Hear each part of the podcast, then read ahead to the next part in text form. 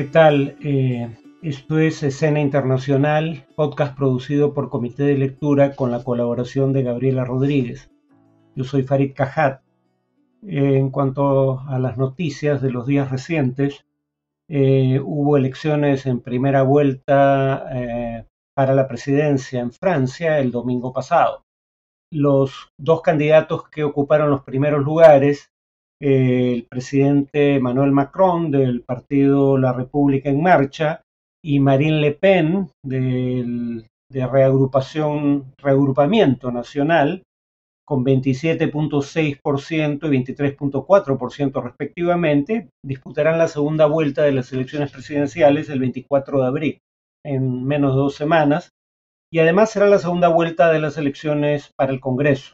En Francia eh, estamos ante eh, distritos electorales pequeños, uninominales incluso, eh, y la, la, elección para el Congreso también requiere mitad más uno de los votos, al igual que la de la presidencia. Entonces, cuando nadie obtiene en primera vuelta esa proporción de votos, hay segunda vuelta también para elegir congresistas. Jean-Luc Mélenchon, que quedó muy cerca de Marine Le Pen, a diferencia de 2017, esta vez llamó claramente a no darle un solo voto a Marine Le Pen. Y los dos partidos que fueron la columna vertebral del sistema político francés durante la mayor parte de la Quinta República, los republicanos y el Partido Socialista, obtuvieron sus candidatos presidenciales solo 4.8% y 1.7% respectivamente. O sea, marcando una debacle virtualmente irreversible. En el caso del Partido Socialista, en la segunda elección consecutiva, con votaciones magras, pero esta vez incluso inferiores a lo habitual. Como digo, Mélenchon llamó a no darle un solo voto a Le Pen. La mayoría de candidatos eh, de la primera vuelta llamaron a votar por Macron o, eh, como la candidata de la derecha tradicional, los republicanos, dijeron, cuando menos, que iban a votar por Macron.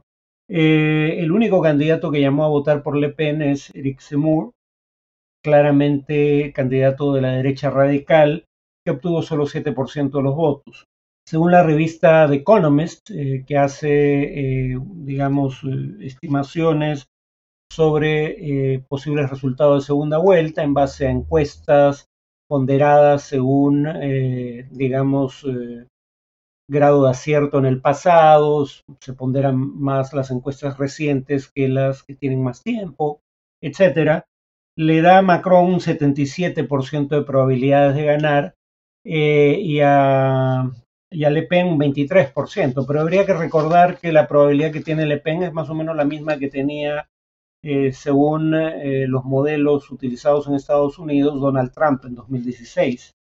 Bueno, pasando a una siguiente noticia, en Pakistán, el primer ministro Imran Khan fue destituido por la Asamblea Nacional. La paradoja aquí es la siguiente. Imran Khan había intentado disolver la Asamblea Nacional, es decir, el Congreso, y convocar elecciones anticipadas. Esta decisión del primer ministro fue, eh, digamos, cuestionada ante los tribunales y la Corte Suprema decretó que o determinó que había sido inconstitucional la manera en que Khan disolvió el Congreso. Eh, luego entonces el Congreso volvió a, sesionar y pudo finalmente eh, votar, digamos, eh, sobre la confianza al primer ministro, votación que había pretendido impedir Khan disolviendo la Asamblea Nacional. Y en esta votación, con el voto en favor de su destitución de miembros de su propio partido que lo abandonaron, Khan fue destituido. Eh, el Parlamento eligió como candidato de consenso de la oposición a Shehbaz Sharif, eh, nuevo primer ministro, eh, y este es, para quienes recuerden el apellido, es el hermano menor del ex primer ministro Nawaz Sharif, que fue condenado a 10 años de cárcel por corrupción y, obligado a pagar una reparación de 10 millones y medio de dólares. Su hermano Shehbaz también afronta acusaciones de corrupción, pese a lo cual ha sido elegido primer ministro. Y, eh, digamos, la, lo que determina las reglas de juego es que el nuevo primer ministro se mantendrá hasta las siguientes elecciones generales de mediados del próximo año. Y por último, ahora sí, un referéndum revocatorio se llevó a cabo el domingo 10 en México para determinar si el presidente actual, Andrés Manuel López Obrador, continuaba en el cargo o era removido. Esto es una figura que el propio López Obrador impulsó eh, como reforma constitucional en el año 2019, el referéndum revocatorio, en el Perú lo tenemos para eh, autoridades locales, pero no a nivel presidencial. Y claro, más del 90% votó a favor de que continúe en ejercicio del cargo, pero, eh, y esto es habitual con los referendos que convoca López Obrador, no hubo una participación significativa. Votó algo más del 17% del padrón electoral para que la el referendo sea vinculante, se necesitaba eh, una participación de 40% cuando menos de los electores. La oposición hace notar de que los votos que obtuvo en este referendo López Obrador son la mitad de los votos con que ganó las elecciones eh, presidenciales de 2018, pero López Obrador llama la atención sobre el hecho que obtuvo tantos votos como eh, Felipe Calderón del Partido de Acción Nacional en la oposición cuando ganó la presidencia en 2006 y más definitivamente que los 12.6 millones de votos que obtuvo el candidato del PAN en las elecciones en las que él ganó la presidencia en 2008. López Obrador criticó al Instituto Nacional Electoral por lo que llamó trampas o boicots, eh, y esto se refiere al hecho de que por cuestiones presupuestales, según el INE, el Instituto Nacional Electoral, hubo solo 57 mil casillas de votación eh, en lugar de las 160 mil que hubo en 2018 la oposición no llamó a votar en contra de López Obrador, sino a, que la población no participara del referendo, cosa que de cualquier manera era probable que ocurriese por los antecedentes de referendos convocados por el propio López Obrador. En cuanto al tema de análisis, volvemos a la primera noticia, las elecciones presidenciales en Francia, y esta cita que leo de la revista The Economist que decía antes de la elección de primera vuelta del domingo pasado, más del 50% de los votantes señalan que votarán por un candidato populista en la primera vuelta de las elecciones. ¿A qué se refiere con candidatos populistas? Paradójicamente, fundamentalmente además, a estos tres. Marine Le Pen, que pasó a segunda vuelta, de la derecha radical, reagrupamiento nacional, eh, Jean-Luc Mélenchon, que estuvo muy cerca de pasar a segunda vuelta, de, por lo que podríamos llamar la izquierda radical de Francia insumisa, y Eric Zemmour, ¿no? que obtuvo 7% eh, de los votos, pero que tenía un poco más del 9% de las encuestas. Cuando uno suma la intención de voto en las encuestas de esos tres candidatos, estamos alrededor del 50%. Y acá la paradoja es la siguiente. Eh, The Economist sitúa en una misma categoría, la de populistas, a candidatos de ambos extremos del espectro político y uno podría decir, pero esto tiene sentido. Después de todo, Mélenchon llamó a no votar por Le Pen, dijo explícitamente ni un voto para Le Pen, aunque nunca llamó explícitamente tampoco a votar eh, por, por, Macron. Y claro, si uno midiera eh, tendencias políticas como lo hace el barómetro de las Américas para nuestra región, yendo de 0 extrema izquierda a 10 extrema derecha, parecería que acá hay una progresión aritmética natural. Si uno vota por una opción de extrema izquierda, cercana a cero, difícilmente votaría en segunda vuelta por una opción de extrema derecha, cercana al 10. Votaría por opciones del centro de la centro izquierda hacia posiciones cada vez más progresistas. Eh, y, viceversa, lo mismo con la derecha radical. Esta, sin embargo, esta idea de una progresión aritmética eh, es equivocada.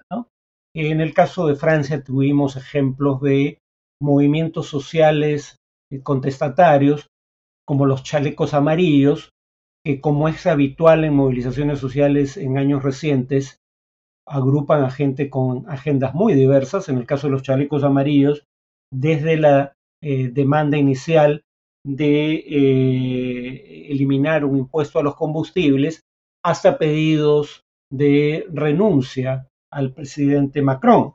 y Francia insumisa de Mélenchon y reagrupamiento nacional de Le Pen apoyaron ambos a los chalecos amarillos. O sea, en otras palabras, contra lo que uno pudiera creer, sí hay elementos de afinidad entre estos grupos. Por ejemplo, piensen en las propuestas que en las elecciones pasadas, no en estas últimas, hizo Marine Le Pen. Decía cosas como la siguiente, en materia de política económica específicamente. La globalización es una barbaridad, el país debe limitar sus abusos y regularla.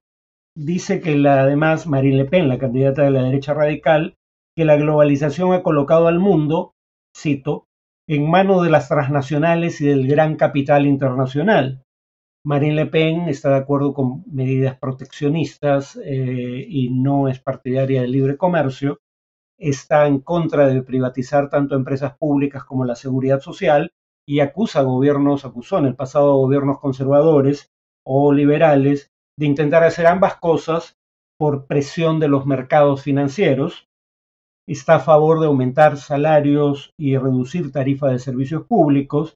En 2011 estuvo a favor de rescatar a la banca privada con fondos públicos, pero a través de la nacionalización temporal de los bancos rescatados para evitar lo que los economistas llaman el daño moral.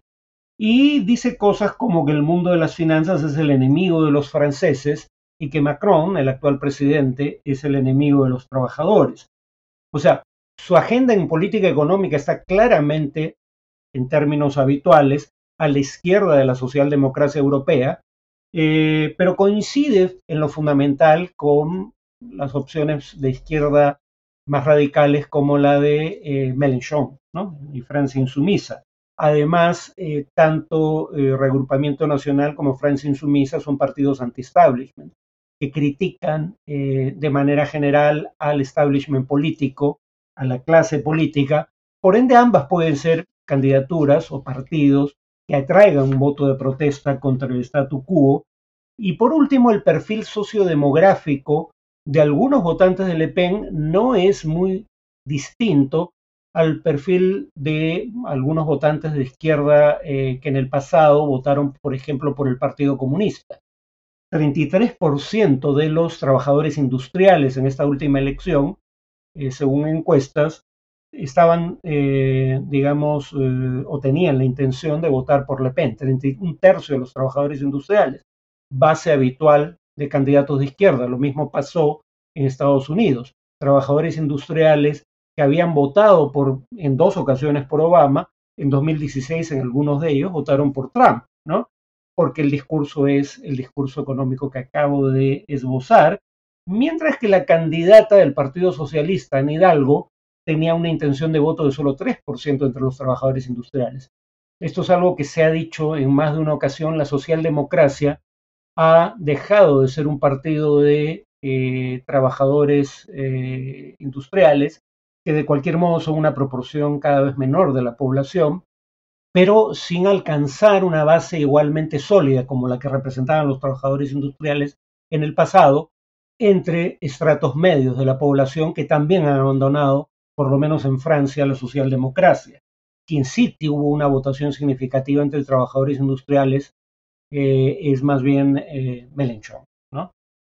Ahora, eh, bueno, hecho ese paso, y añado sobre este tema, Le Pen tiene o tuvo una intención de voto y un voto efectivo, una vez realizadas las elecciones, relativamente alto en regiones o entre, entre electores que tenían niveles de desempleo mayor al promedio, menor ingreso a la media y menor nivel educativo. Nuevamente, candidatos o perdón, eh, electores que en el pasado solían votar por opciones de izquierda como el Partido Comunista.